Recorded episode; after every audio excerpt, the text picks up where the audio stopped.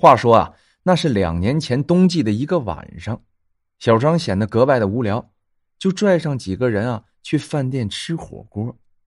这冬天吃火锅的那种滋味，别提有多得劲儿了。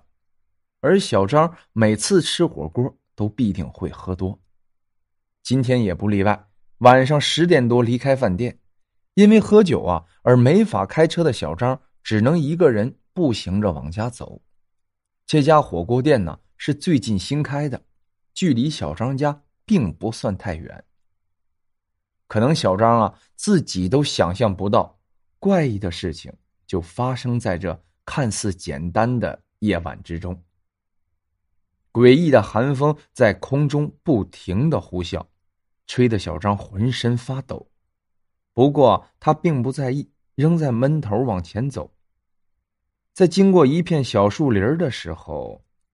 小张却突然听到一个人在叫他，而且这个人的声音还特别的耳熟。出于诧异，小张本能性的回头去看，却发现身后除了无边无际的黑暗之外，根本就没有人。那刚才的声音又是从哪儿传来的呢？并没有多想，此时的小张继续向前走，可走了没几步。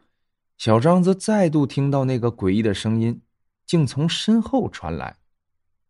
随即立刻转身，却仍然没有看到人形。本以为怪事不会发生，可谁知就在小张把脑袋扭回来的时候，却突然看到在自己的面前，竟不知何时站着一个男人。因为对方穿了一身黑衣服，所以在这夜幕之下，他根本看不清他的轮廓。只听对面说了一声：“你怎么才回家？”小张可以百分之百的确定，这个说话的声音就是一直在后面叫自己的那个人。所以现在的小张赶忙仔细观察，却赫然发现，这不是自己的老爸吗？哎，爸，你怎么来了？你不是在老家吗？咋突然跑来也不和我说一声？你是一个人来的吗？你这臭小子，大晚上的不回家睡觉，醉醺醺的在外面瞎逛，要干啥？走，赶快回家！小张被他老爸没来由的训了一顿，心里虽然不舒服，但因为见到了自己多日不见的亲人，所以他心里的不悦感也就逐渐的被冲淡了。回到家，他老爸给他弄了一杯浓茶，然后用毛巾给他擦了擦脸。在家里待了一个多小时，小张的精神啊，这才逐渐恢复了一些，思维逻辑也没有之前酒醉时那么麻木了。这时再看老爸，心里的滋味则是说不出的苦涩。说呀，自从大学毕业后，他就彻底离开了自己的老家，来到了这个遥远的城市工作。即便工资还算不错，但家人分别的痛苦。却是无论如何也无法抹去的。所以现在的小张在看到自己的老爸后，眼泪啊则乌泱乌泱的往外冒，就像是拧开了这个水龙头啊。而他爸现在也是拿纸给小张擦了擦眼泪。好了，别哭了，大小伙子没事就哭，成何体统？男儿有泪不轻弹，这点道理都不明白吗？赶紧稳定一下你自己的情绪。等一下呀，爸还有重要的事情要和你讲。听了这话，小张则赶快压制了一下自己的情绪，随后静静的听老爸讲了起来。老爸这次来呢，主要是想让你的臭小子给爸买上一件干净衣服穿。买衣服，说实在的，老爸这话还真的是让他诧异的很。大老远的从老家跑到这里。不说别的，就光飞机票，恐怕都够买好几身像样的衣服了。而老爸平日里向来省吃俭用，这点最基础的道理不可能不知道。既然如此，那老爸说这话又是什么意思呢？爸，你确定这次来是为了买衣服？没错，就这个要求。买完衣服立刻就走。没办法。既然老爸提出来了，那身为儿子，自然要满足老爸的要求。可谁知，在小张点头同意后，老爸则立刻拽着他往屋外走，说是现在就去。可这马上就晚上十二点了，哪家店还能开门呢？这老爸也有点太着急了吧？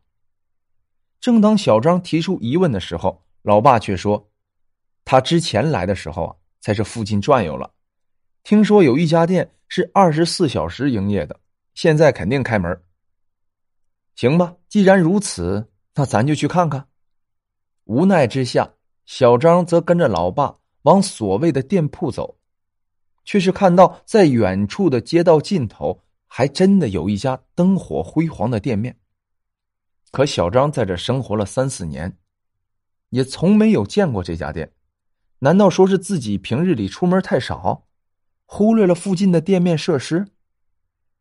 这诧异之间，老爸却已经走进店面去挑选衣服，而小张则紧随其后。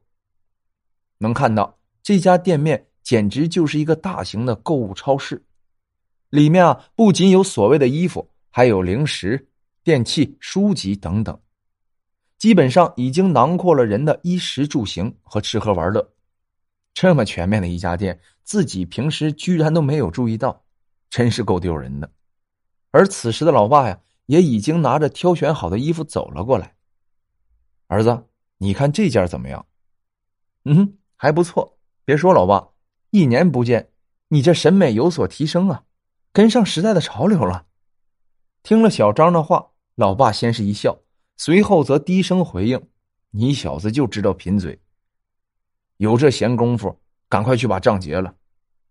我看了这件衣服啊，也就四百多，不算贵，对你来说应该是小菜一碟吧。”随意的耸了耸肩，然后小张则走到前台去结账。可就在此时，他却突然看到，面前这些营业的工作人员，每个人都是满面惨白，没有丝毫的血色，特别是他们的嘴唇，干裂的都开始往外冒血了，这得多长时间没有喝水了？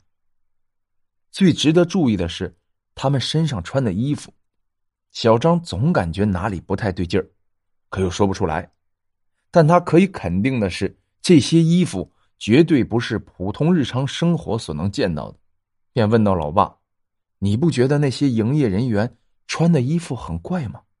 咋让我看着心里发毛？”别人的事情你少管，走，赶快回家。说着，老爸呀就拽着这个小张往外走，进了家门，迫不及待的把新买的衣服给穿在了身上。随即呀，幸福的笑容就出现在了老爸的脸上。可谁知接下来，老爸却说：“儿子，爸年纪大了，身子骨也弱了，没事啊，你多回家看看，你妈也想你了。你照顾好你和你妈，多回家看看，多回家看看啊。”听了老爸这些话，小张还真的是诧异的很。为啥突然说这些？而且听上去总感觉怪怪的。行了，今天也够累的了，你就先休息吧，明天还要工作。在老爸说完之后，小张便去浴室洗澡了。而在他洗完之后，却发现老爸正一个人躺在沙发上，呼呼的睡了起来。而小张并不想把他老爸吵醒，所以就拿了一床被子给老爸盖好。